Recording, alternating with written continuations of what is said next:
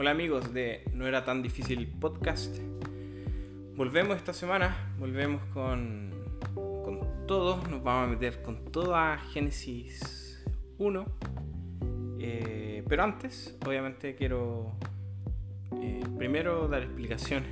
El viernes nos subimos el capítulo de preguntas y respuestas tuvimos un problema ahí con la plataforma, con un tema de formato y tamaño, etc. Así que lo que vamos a hacer es que este viernes vamos a subir un super capítulo de preguntas y respuestas donde vamos a sumar las preguntas que llegaron de la semana anterior eh, y vamos a sumar las de esta semana también. Y vamos a hacer un, super capítulo donde va a estar mi esposita también ahí ayudándome. Así que eso por ese lado. Y por otro lado quiero agradecerle a todo el mundo en realidad. Em, acabo de revisar las estadísticas del podcast y tenemos sobre 300 reproducciones. Eso significa que hay una persona que está escuchando 300 veces el podcast.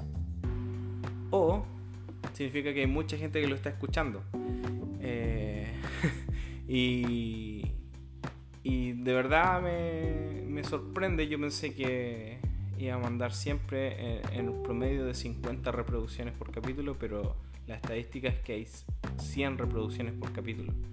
El doble de lo que esperaba, así que muchas gracias a todos los que han escuchado, los que han repetido, los que han compartido. De hecho también aprovechando, eh, quiero darle las gracias a todos los que nos han escrito por el interno de por el inbox de Net Podcast. Y, le quiero dar las gracias al Chris Campos, al Pancho Tapia, a la José Retamal, Maripaz Rojas, Aileen Villarreal, David Valenzuela, Matías Torres, eh, a los jóvenes de la Viña Chile también que, que estuvieron compartiendo ahí en sus historias, a Javi Barra de Pucón, Carlita Soto de San Bernardo, Walter Naamán de Los Ángeles, Cochichi que anda por ahí dando vueltas por el mundo, y Alex Oliva también, eh, y Kevin Pino, Kevin Pino que también eh, nos escribe. Así que muchas gracias a todos en Instagram. Estamos llegando a los 259 seguidores. Eso significa que tenemos más escuchas que seguidores, lo que es muy raro. Eh, así que infinitamente agradecido de todo lo que nos han apoyado, de todo lo que de todos los buenos comentarios que hemos recibido, eh, de todo el feedback que hemos recibido. No tengan miedo en decirnos qué cosas podemos mejorar, qué cosas podemos avanzar, qué cosas eh, deberían tratarse de otra forma. Eh, porque al final estamos todos aprendiendo en esto, así que muchas gracias, muchas gracias y muchas gracias. Metámonos en la materia. Vámonos a, a Génesis 1. Y hoy día les voy a decir que eh, tienen que tener la Biblia abierta. En realidad Biblia abierta ya no, ya no se usa. Eh, prendan sus Biblias. Abran la aplicación de sus Biblias. Eh, y nos vamos a meter en Génesis 1 y vamos a ir desmenuzando algunas cosas. leamos. Leamos. Siempre voy a leer NBI. A menos que diga lo contrario. Eh, vamos a Génesis 1.1. Dios en el principio creó los cielos y la tierra. La tierra era un caos total, las tinieblas cubrían el abismo y el Espíritu de Dios se movía sobre la superficie de las aguas. Ya con esto aquí tenemos un montón de preguntas que, se generan. Eh, ahora, tenemos que tener claro que no sé por qué extraña razón decidieron cortar eh, el relato de Génesis eh, después del sexto día y después en el segundo capítulo de Génesis meten el, epílogo. No sé, por, no sé por qué habrán hecho eso los traductores eh, y los que hicieron estas divisiones. La verdad es que es súper poco útil, pero bueno, trabajemos con eso. Génesis 1.1 viene siendo como un prólogo. Eh, y tiene siete palabras en hebreo. Para nosotros en español son 1, 2, 3, 4, 5, 6, 7, 8, 9, 10. 10 palabras. Pero en hebreo son siete palabras. Lo que nos hace pensar, ¿habrá más siete? Y sí. En el 1-2, cuando dice la tierra era un caos total, las tinieblas cubrían el abismo y el Espíritu de Dios se movía sobre la superficie de las aguas, hasta que dice que las tinieblas cubrían el abismo, son 14 palabras. O sea, parte con 7 y el segundo son 14. Eh, y de ahí empieza otro trayecto hacia los 7 días. Por ende, el 7 parece que es algo a lo que tenemos que poner atención. Pero metámonos en el, diseño literario. Tenemos este prólogo resumen que dice que Dios en el principio creó los cielos y la tierra. Y después como que abre este proceso eh, donde dice que la tierra estaba desordenada y vacía, la oscuridad estaba sobre la superficie de las aguas o del abismo, y el Espíritu de Dios se movía sobre eh, la superficie de las aguas. Nos vamos a meter en... Nos vamos a quedar con esto hoy día, pero vamos a ver que después de esto vienen los seis días que hay creación, día 1, día 2, día 3, día 4, día 5, día 6, aprendieron algo. Eh, y vamos a ver que el día 1 corresponde con el 4, el día 2 con el 5 y el 3 con el 6. Pero eso lo vamos a ver el miércoles. Eh, y después vemos que el, el 2, Génesis 2, 1 es como el epílogo de este relato. Parte con un prólogo que dice Dios en el principio creó los cielos y la tierra.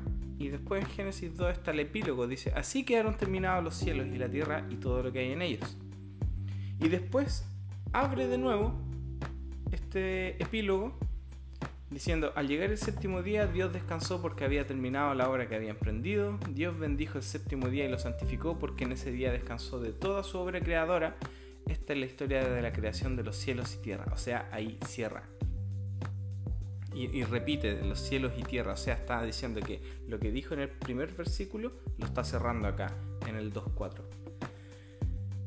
Interesante que en el epílogo dice, y Dios completó en el séptimo, eh, al llegar el séptimo día, Dios descansó porque había terminado la obra que había emprendido. Eh, Dios bendijo el séptimo día y lo santificó eh, porque en ese día descansó de toda su obra creadora. Y, hay tres frases. Al llegar el séptimo día, Dios descansó porque había terminado la obra que había emprendido.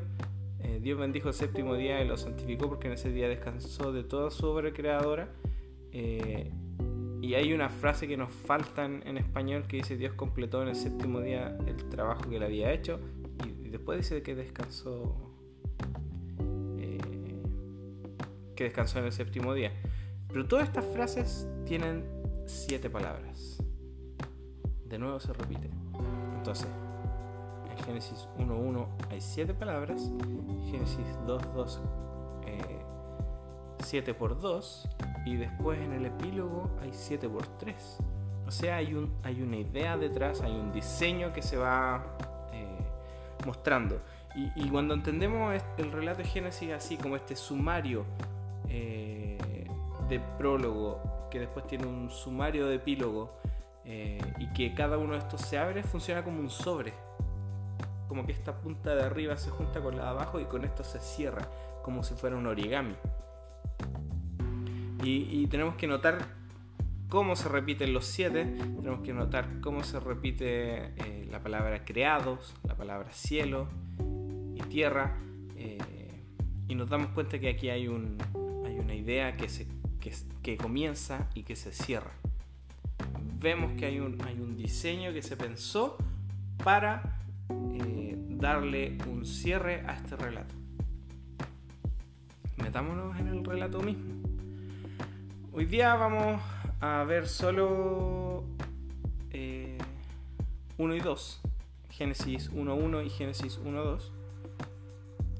Y nos vamos a meter en, palabras claves que, que para nosotros significan una cosa, pero para ellos significaron otra cosa. De nuevo. Y, por eso tuvimos que hacer todo el prólogo de lo que ellos entendían como cosmología, lo que, ellos, lo que los vecinos de ellos hablaban acerca de cómo el mundo había sido creado. Porque aquí vamos a ver qué es, cómo eso está expresado por los autores bíblicos. Y vamos a partir con, por el principio. Dios en el principio creó los cielos y la tierra. La palabra hebrea para principio es reshit. Ahí todos los que saben inglés y, todavía no maduran se van a reír. Eh, y vamos a ver cómo se usó esta palabra en, otros lados, lo que va a cambiar nuestro foco de palabra, eh, que como, entendemos la palabra en, en Génesis 1. Y la palabra Reshit se ocupó en Job. Así que váyanse a Job, los que están con Biblia. El libro de Job, que está después de Esther en, en nuestra Biblia. Y vámonos al capítulo 8, versículos 6 y 7. Contexto, están acusando a Job y Bildad de Suá le dice, si eres, y si eres puro y recto, Él, Dios, saldrá en tu defensa y te restablecerá en el lugar que te corresponde. Modestas parecerán tus reshit riquezas, comparadas con tu prosperidad futura. ¿Se dieron cuenta que cambié la palabra?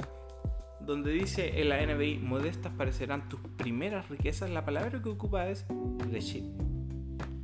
Ahora, ¿Está hablando de un punto específico en el tiempo?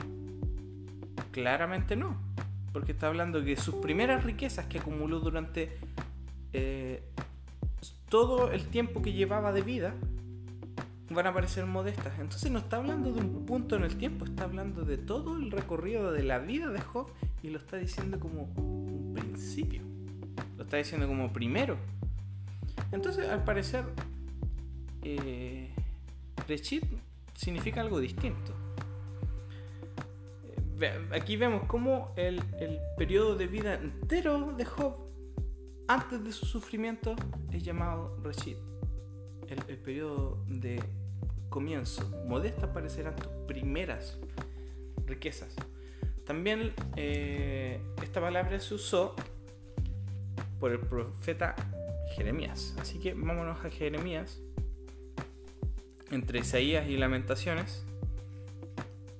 Y el profeta Jeremías en el capítulo 27 dice, en el rechit del reinado de Sedequías, hijo de Josías, rey de Judá, vino a Jeremías esta palabra del Señor.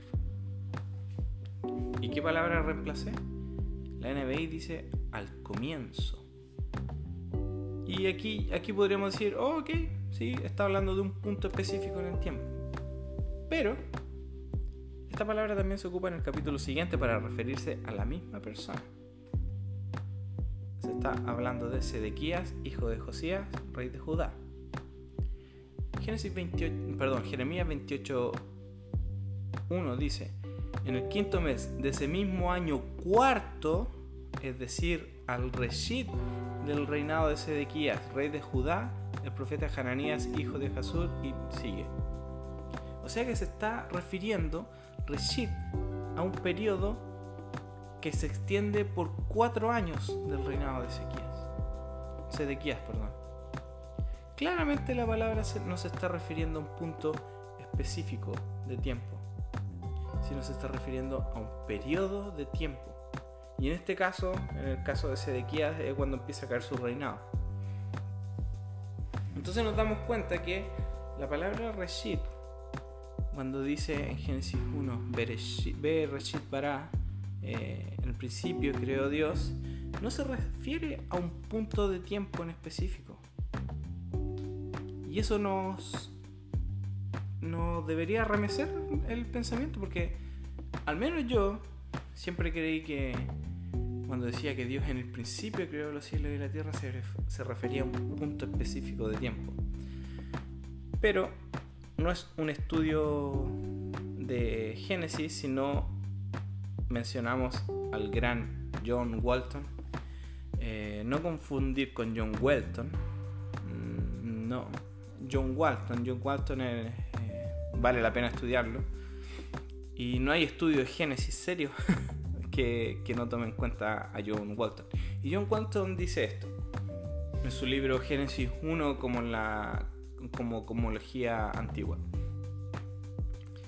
En Génesis, el principio, Rashid, se refiere a un periodo preliminar de tiempo en vez de un primer punto en el tiempo.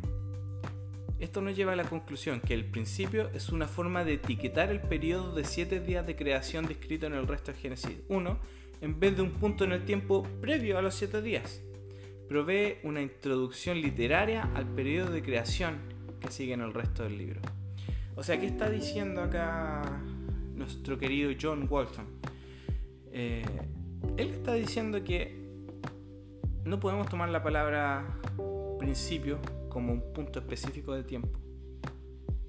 Lo que está diciendo es que Génesis 1 tiene este prólogo diciendo que estos siete días de creación son considerados el principio. Y no es un punto previo a Génesis 2 y 3, sino que dice, esto que vamos a, relatar ahora es el principio. Y, lleva más de un día. Y, si lo vas a tomar literal, aún así lleva más de, un día.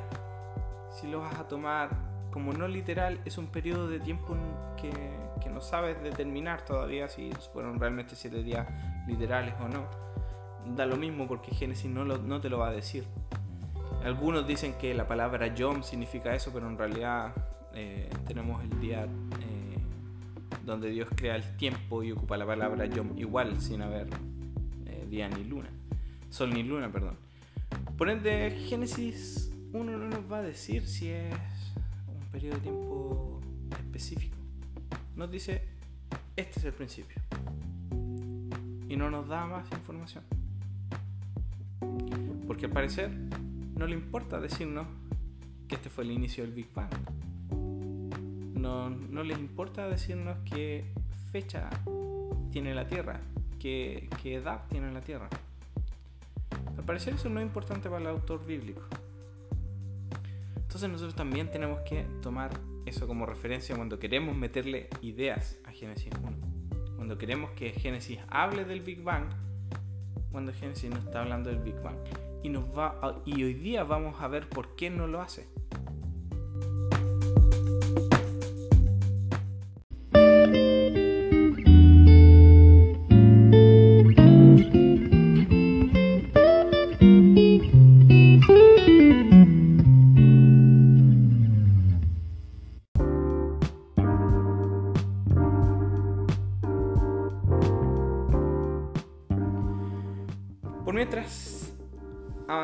Vamos a meter en la segunda parte de este, de este texto y vamos a ver y vamos a volver a Génesis 1.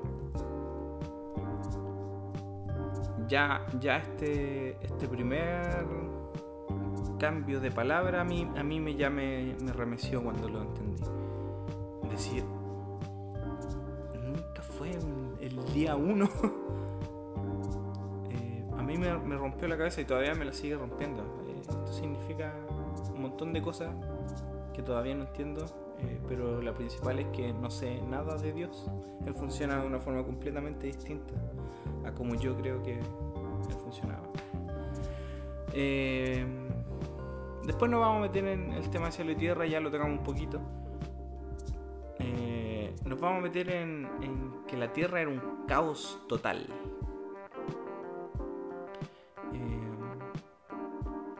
Y, si esto, un, es un prólogo, aquí estamos con un, periodo pre-creación, donde la tierra era un caos total, las tinieblas cubrían el abismo y el Espíritu de Dios se está moviendo sobre la superficie de las aguas. Eh, y este estado de precreación tiene estos tres componentes, las aguas, la oscuridad y el caos total. Caos total, la palabra que se ocupa, las dos palabras que se ocupan, o tres, depende cómo, lo entiendan en la gramática, son en hebreo tohu babohu, que es una rima. Y tohu babohu, mm, cuando nosotros pensamos en caos total, pensamos como, no sé qué podrá ser lo más parecido a un tohu babohu que podamos tener ahora, eh, los hoyos negros quizás. Eh, pero pensamos en esto así como un, una bola sin forma pero la palabra tohu o la palabra bohu no significaba eso. Vamos a ver qué significaba la palabra tohu en esto para los autores bíblicos. Y para eso tenemos que revisar dónde se usó la palabra otras veces. Ya tenemos una que es en Génesis 1.2, pero también tenemos en Deuteronomio 32, uno de los capítulos más interesantes de la Biblia. Eh, en Deuteronomio 32, del 9 al 10,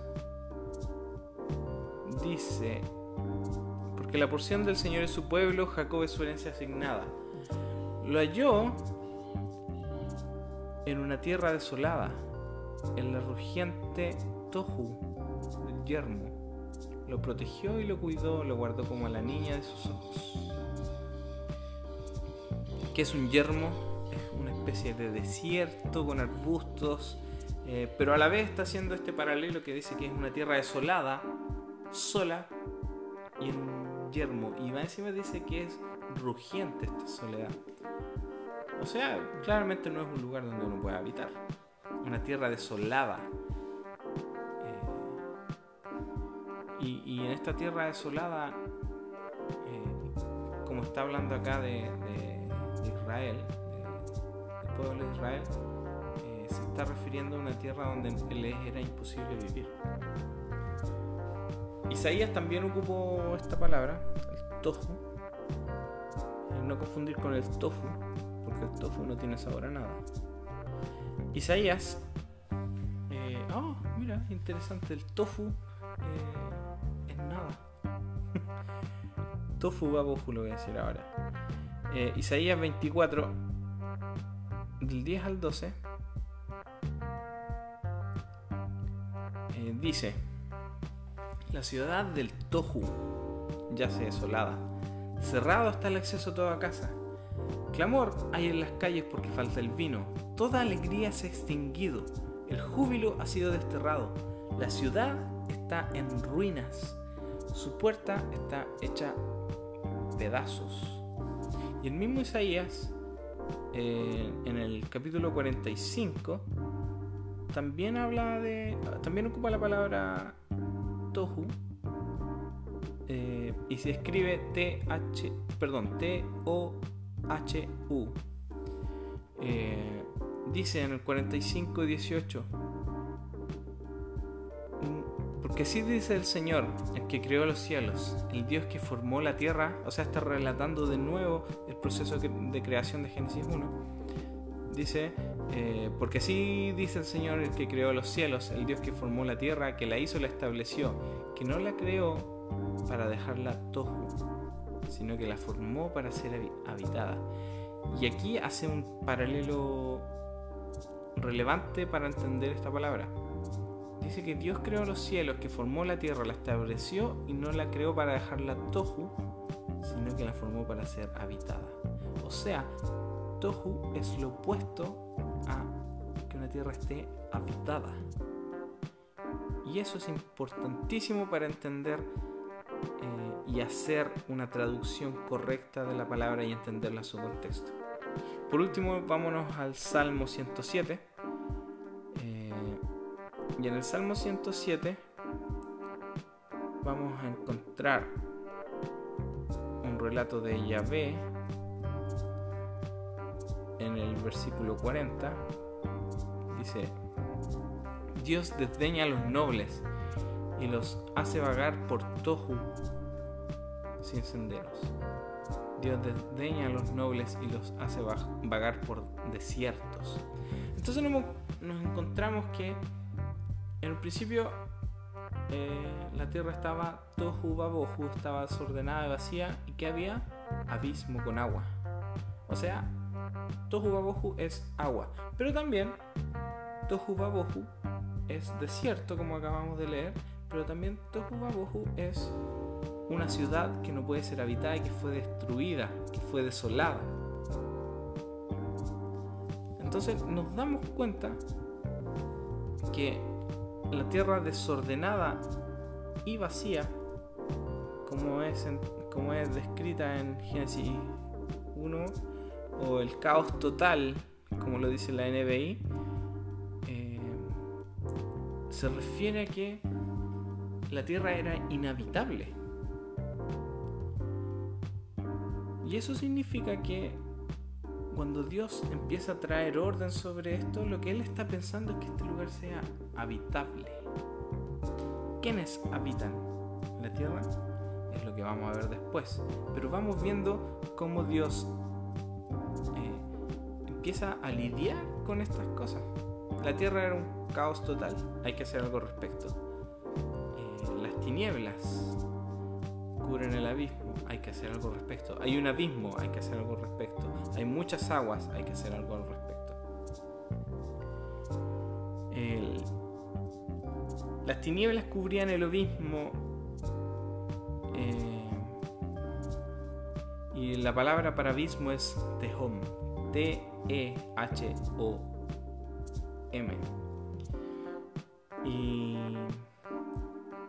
Y Tehom, este, este abismo está cubierto de aguas. Vamos a ver en Job. Job tiene mucho, mucha descripción de, creación. Eh, básicamente porque Job está escrito muy probablemente durante el tiempo del exilio. Eh, porque tiene mucho lenguaje de exilio. Eh, lo que hace que no sea el primer libro escrito de la Biblia. Job 36 del 16 al 17 dice, ¿Has viajado hasta las fuentes del océanos, del océano, perdón, o recorrido los rincones del abismo, los rincones del tejón? ¿Te han mostrado los umbrales de la muerte? ¿Has visto las puertas de la región tenebrosa? ¿Tienes idea de cuán ancha es la tierra? Si de veras sabes todo esto, dale a conocer. Aquí Dios le está hablando a, Job. Y cuando dice, has visto las puertas de la región tenebrosas, literalmente en la profunda sombra. Entonces también tenemos este concepto de abismo junto con las aguas. ¿Has viajado hasta las fuentes del océano o recorrido los rincones del tejón? Y la palabra para, para aguas es Hamayim. Eh, entonces empieza a hacer este juego entre el tejón y el Hamayim y, nos va diciendo que el océano está relacionado con el abismo. ¿Y qué, no puede hacer el hombre en el océano? Vivir. De nuevo estamos hablando acerca de que este lugar tiene que ser habitable. Nuestro querido amigo Paloma de Fidelidad, eh, Jonás Benamitai, también eh, lo dice. También él se ve en medio de este tejón. ¿En qué momento? Cuando ya está dentro del gran pez. Algún día vamos a hablar de Jonás porque es fascinante. Eh, del 5 al 6, Jonás está hablando dentro del, pez y dice: Las aguas me, me llegaban hasta el cuello. El tejón me envolvía, o sea, lo profundo del océano me envolvía. Las algas se me enredaban en la cabeza, arrastrándome a los cimientos de las montañas. Me tragó la tierra para siempre. Sus cerrojos se cerraron tras de mí. Pero tú, Señor, Dios mío, me rescataste de la fosa. Entonces también nos encontramos con, que el, tejón, este, esta, esta tiniebla, también relacionada con este abismo, son lugares donde el ser humano no puede habitar y es caos. Y Dios tiene que lidiar con este caos para que el ser humano pueda florecer. Eh, y con esto nos damos cuenta que eh, nuestra concepción de la nada es distinta a los, al pensamiento judío. Mientras que las cosmologías modernas eh, dicen que el agua es algo, en el antiguo Medio Oriente, este mar cósmico que pertenece al estado de precreación es una organización, es una no organización sin vida, sin función, algo neutro. Y eso es un problema que tiene que arreglar Dios. Y de nuevo vamos a, a citar a nuestro amigo John Walton en su libro Pensamiento del Antiguo Medio Oriente y el Antiguo Testamento y vamos a leer una frase que a mí me voló la cabeza y espero que a ti también te dé vuelta la cabeza porque me, me hizo ver cómo yo no entendía nada y le había puesto mis ideas a Génesis 1 en cuanto a la creación. Y la, la frase se lee así. Dice, muy poco en las cosmologías del antiguo Medio Oriente, incluyendo Génesis 1, se relaciona con la manufactura del cosmos material. Punto. ¿Qué, quiero aclarar acá? Manufactura del cosmos material, o sea, de lo que está hecho el universo. Más bien, vuelvo a leer, recuentan la organización y ordenamiento de los elementos del, cosmos como un todo funcional. Si vamos a entender las visiones antiguas de cómo el universo llegó a existir, es esencial que entendamos las visiones antiguas de lo que constituye la existencia. Lo que está diciendo acá John Walton es que para nosotros la existencia es una cosa que para los judíos antiguos y para el antiguo Medio Oriente otra. La definición de existencia para nosotros es una cosa que, va ahora él a, a dilucidar, mientras que para el antiguo Medio Oriente es otra. En el mundo antiguo, algo existía cuando era separado como una entidad distinta y se le era dado un nombre y una función. O sea, algo existía cuando se le había delegado una función cuando, cuando se le llamaba por algún nombre, y esto nos debería recordar a, lo que leímos de, el relato babilónico de la creación, se los voy a releer, donde dice, eh, lo, voy a, lo estoy traduciendo, así que probablemente me trae un poco, pero dice, cuando en lo alto ningún nombre se le había dado al cielo, ni debajo estaba el Netherworld. eh, debajo estaba, no recuerdo qué palabra ocupé, pero dice que a este, este inframundo eh, todavía no se le llamaba por nombre. Y después dice, eh, cuando los dioses no habían sido traídos todavía, cuando no habían sido llamados por nombres, ningún destino había sido ordenado. Entonces tenemos, tenemos una coherencia entre el relato de Génesis y el relato de, los babilónicos en cuanto a que la existencia de algo está orientado a su función. Sigo leyendo a John Walton. Eh, esta es una ontología orientada a la función. ¿Y qué es una ontología? Eh, la definición de ontología, vamos, que no, no quiero no quiero darles una, una definición vaga, vamos a, buscar específicamente qué nos dice el diccionario acerca de, la definición de ontología, porque yo entiendo algo, pero quiero, quiero que quede más claro de lo que yo lo tengo en la cabeza. Porque yo lo puedo entender, pero no sé si lo puedo explicar también. Entonces vamos a buscar qué, cuál es la definición de ontología. Eh,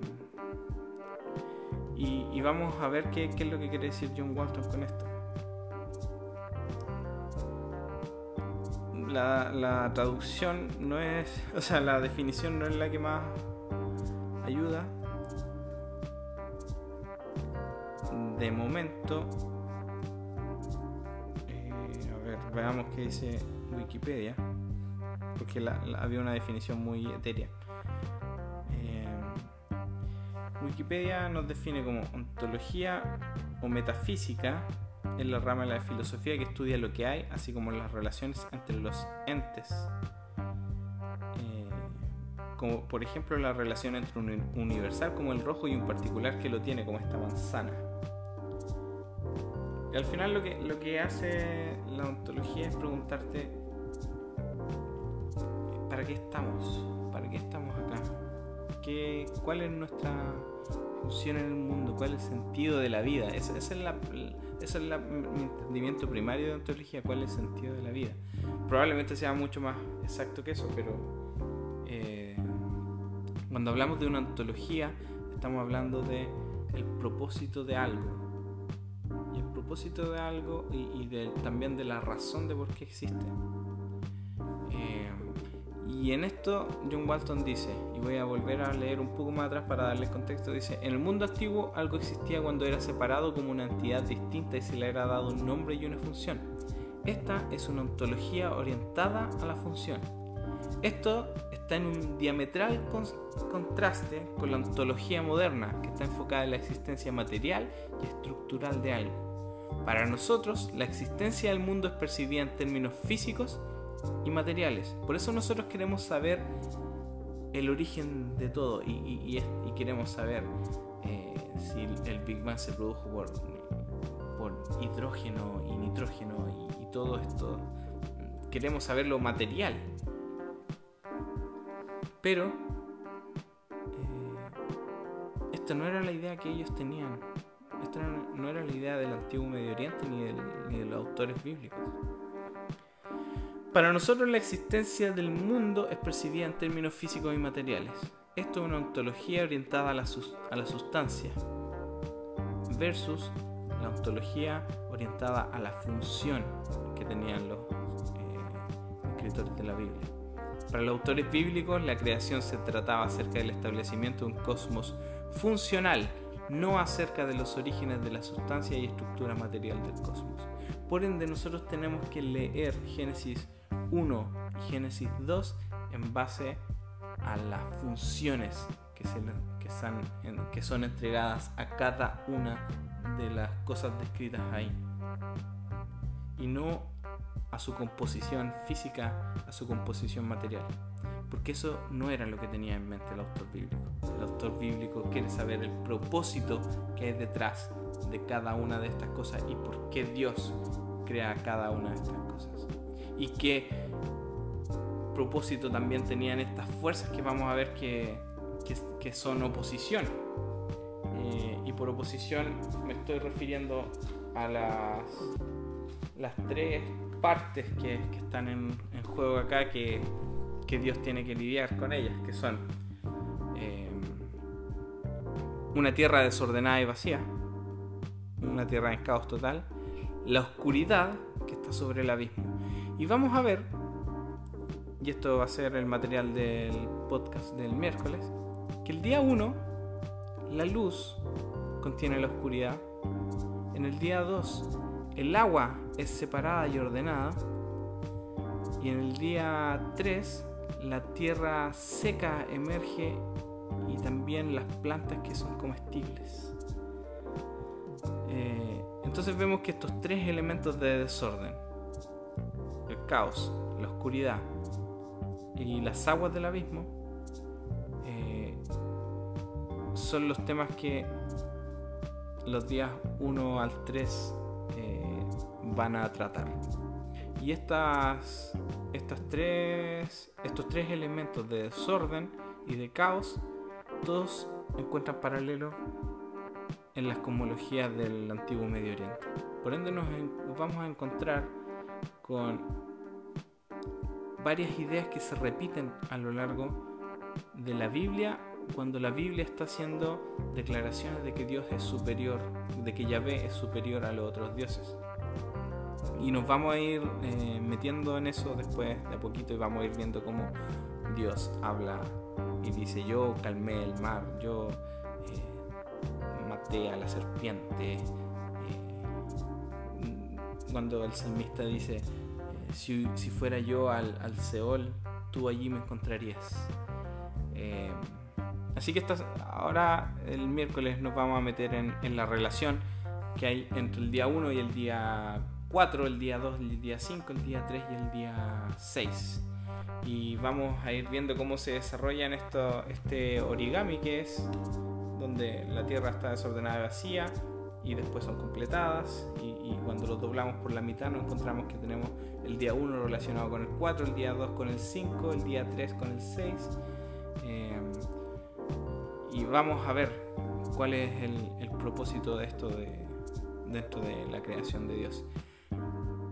¿Con qué quiero que se quede en, esta, en este capítulo? Con que entendamos de que el propósito de Génesis 1 es hablarnos de la función y el propósito de la creación y no de el, el ordenamiento material y estructural del cosmos, de la Tierra y del universo. Eso sería todo por hoy. Nos vemos nos escuchamos el miércoles. Y recuerden em, empezar a enviar sus preguntas para el día viernes, para el, para el gran programa gran que vamos a tener de preguntas y respuestas. Nos vemos y nos escuchamos el miércoles con No era tan difícil. Chao.